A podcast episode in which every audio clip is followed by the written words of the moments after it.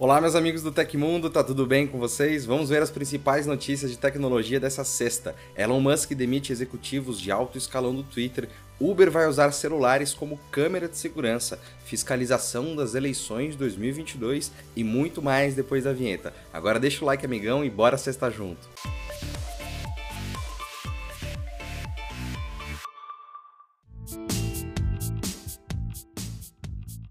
Elon Musk assumiu o controle do Twitter. O anúncio do acordo de aquisição da rede social foi anunciado em abril, embora o bilionário tenha formalizado sua desistência em julho. O negócio, avaliado em 44 bilhões de dólares, foi levado a um tribunal de Delaware para que fosse finalizado. De acordo com fontes do jornalista David Faber, da CNBC, o negócio foi concretizado ainda ontem. Musk tinha até sexta, hoje, para concluir o processo, data limite imposta pelo tribunal para que ambas as partes entrassem em acordo. Segundo o jornal The Washington Washington Post, Musk teve como uma das primeiras decisões a demissão de executivos do alto escalão do Twitter, entre eles o CEO Parag Agrawal, o CFO Ned Siegel e a chefe de política legal, confiança e segurança Vijaya Gadde. Musk e Agrawal, o CEO, já haviam discutido publicamente por causa das acusações de Musk de que a plataforma estaria mentindo sobre a quantidade real de contas falsas, bots e spam. Mais cedo, Musk divulgou uma carta aberta anunciantes em sua conta no Twitter, Segundo ele, a compra não seria motivada para fazer dinheiro, mas sim porque é importante para o futuro da civilização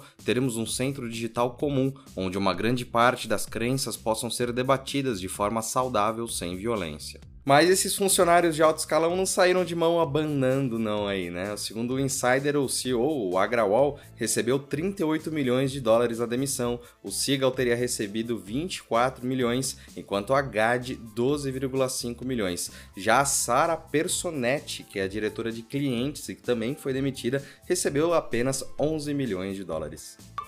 A Uber anunciou novas ferramentas de segurança para motoristas e passageiros. Entre elas, uma nova ferramenta vai habilitar as câmeras dos celulares com uma dashcam para registrar áudio e vídeo das viagens. Disponível inicialmente no Brasil e nos Estados Unidos, a novidade se assemelha ao lançamento da função U Áudio, lançada em 2022. A ferramenta é chamada de Record My Ride ou Grave Minha Corrida em tradução literal. No Brasil, ela estará disponível ainda em fase de testes nas cidades de Santos e João Pessoa. Já nos Estados Unidos, ela poderá ser utilizada em Cincinnati, Louisville e Nova York.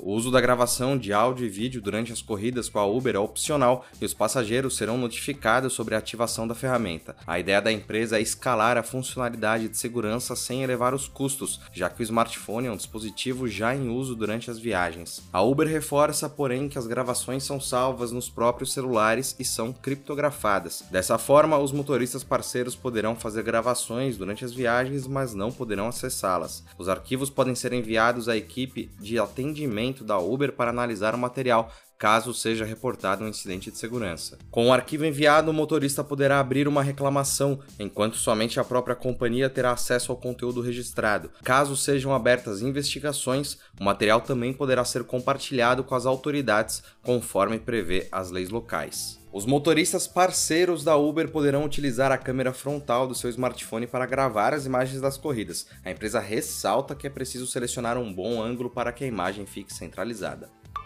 Alexa foi disponibilizada aos brasileiros em 2019 com a voz de uma assistente virtual feminina que consegue fazer piadas, trocadilhos e até contar histórias. A Amazon anunciou uma nova opção de voz aos consumidores no Brasil com um timbre masculino. A partir de agora, os usuários podem escolher entre a versão feminina ou masculina, contudo, as duas possuem algumas diferenças importantes. Apesar das palavras de ativação continuarem sendo as mesmas, como Echo, Amazon e Alexa, a versão masculina não oferece algumas. Entre as limitações, por enquanto, a versão masculina não é capaz de realizar imitações, contar histórias ou cantar canções. Caso você requisite algumas dessas opções, a voz feminina da Alexa voltará apenas durante o recurso requisitado e depois retornará ao timbre masculino. Para começar a ouvir e interagir com a versão masculina da Alexa, basta dizer Alexa mude de voz. Pronto, agora é só começar a conversar com o assistente virtual. Os usuários com mais de um dispositivo podem escolher a preferência de voz em cada aparelho. Agora aumenta o volume que eu vou brincar com a sua casa e você vai me agradecer. Alexa, toca Megadeth. O segundo turno das eleições 2022 será realizado no próximo domingo. Nele será feita uma nova rodada de votações para presidente e, em alguns estados, também para governador. E assim como na primeira etapa, haverá todo um processo de fiscalização que antecede o dia. Para isso, há diversas pessoas envolvidas no processo, desde a auditoria das urnas, que irão para as urnas eleitorais, até o processo de apuração dos votos após o horário das eleições. Elas são fundamentais para que haja um protocolo de segurança e transparência a ser seguido até o resultado. O processo de fiscalização das urnas eletrônicas começa 30 dias antes das eleições.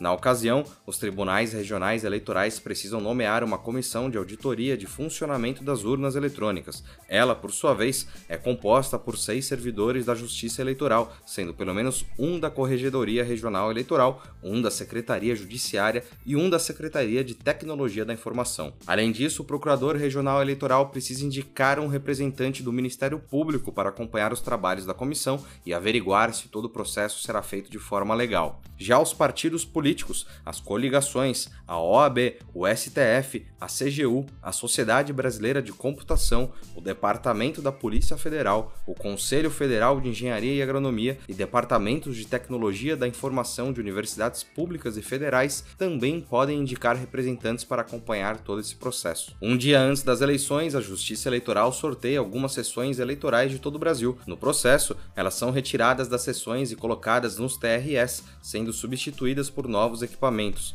Em seguida, são realizados uma série de testes para verificar o seu funcionamento, visando inibir qualquer problema referente a fraudes. O próximo passo do processo é verificar as urnas durante o dia das eleições. Essa fiscalização é feita pelo Ministério Público por meio de um promotor de justiça, que por sua vez acompanha todo o trâmite eleitoral. Esse ano, o presidente do TRE, o ministro Alexandre de Moraes, permitiu que determinadas pessoas ligadas a partidos políticos e autoridades públicas pudessem ter acesso à sala de totalização de votos. Essa liberação é uma forma de apresentar a transparência das urnas durante todo o processo eleitoral. Para participar da fiscalização da apuração dos votos, os partidos políticos devem credenciar seus representantes para que possam acompanhar todo o processo perante as juntas eleitorais. Eles são posicionados em uma distância de cerca de um metro. E além deles, outras pessoas podem ter acesso à sala de totalização de votos. Ela fica disponível para o Ministério Público, Polícia Federal, OAB, observadores internacionais e as Forças Armadas. Todas elas podem verificar o andamento do processo e a totalização nos computadores que fazem a contagem dos votos. Nesse domingo, que vocês tenham um bom voto e se cuidem. O Tecmundo tem um canal de cortes e você provavelmente não sabia disso. Nós transmitimos a cada 15 dias o nosso podcast Tech Inverso e para quem não tem tempo de assistir ao programa completo, o nosso canal de cortes vai te entregar pílulas interessantes das nossas conversas. Vai lá se inscrever no nosso canal para não perder nada, ele está linkado aqui embaixo.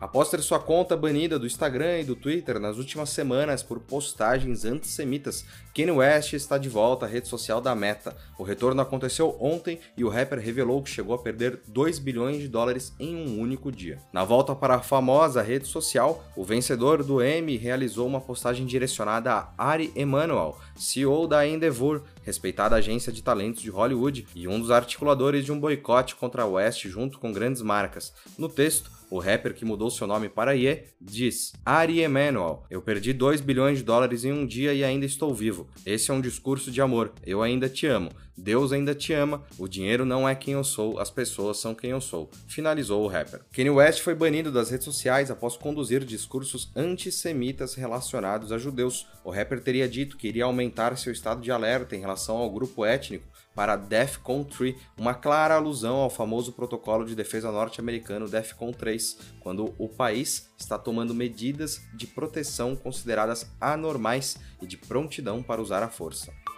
De acordo com um artigo aceito para publicação na revista científica Astrophysical Journal, cientistas podem ter encontrado o motivo de civilizações alienígenas provavelmente nunca terem chegado ao nosso sistema solar. O estudo foi realizado com base no paradoxo de Fermi, sugerindo que se existissem civilizações inteligentes na Via Láctea, alguma já teria se aproximado de nós. O estudo tenta responder essa difícil questão e, segundo os pesquisadores, é possível que o nosso sistema solar não ofereça o que as civilizações em rápida expansão necessitam. Eles afirmam afirmam que nem todos os tipos de estrelas são desejáveis para uma civilização tecnológica. As estrelas de baixa massa, como estrelas anãs de classes K e M, são os melhores locais do universo para a migração dessas civilizações extraterrestres. As anãs vermelhas também têm vida longa e por isso os cientistas sugerem que uma civilização tecnologicamente avançada deve preferir colonizá-las. Além disso, colonizar outro sistema solar deve exigir muitos recursos e causar muitos problemas, até mesmo para alienígenas. Em um cálculo realizado pelos cientistas, eles estimam que extraterrestres altamente tecnológicos demorariam 2 bilhões de anos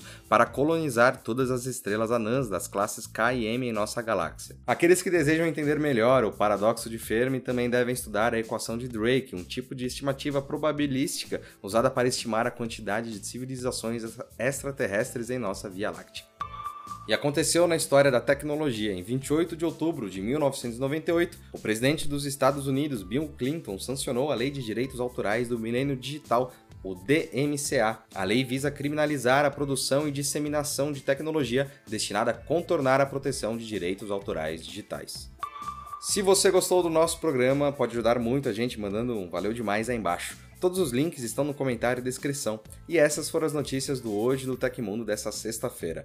Vamos estar juntos, se cuidem no final de semana, bebam bastante água, a gente se vê na próxima. Um abração e tchau, tchau.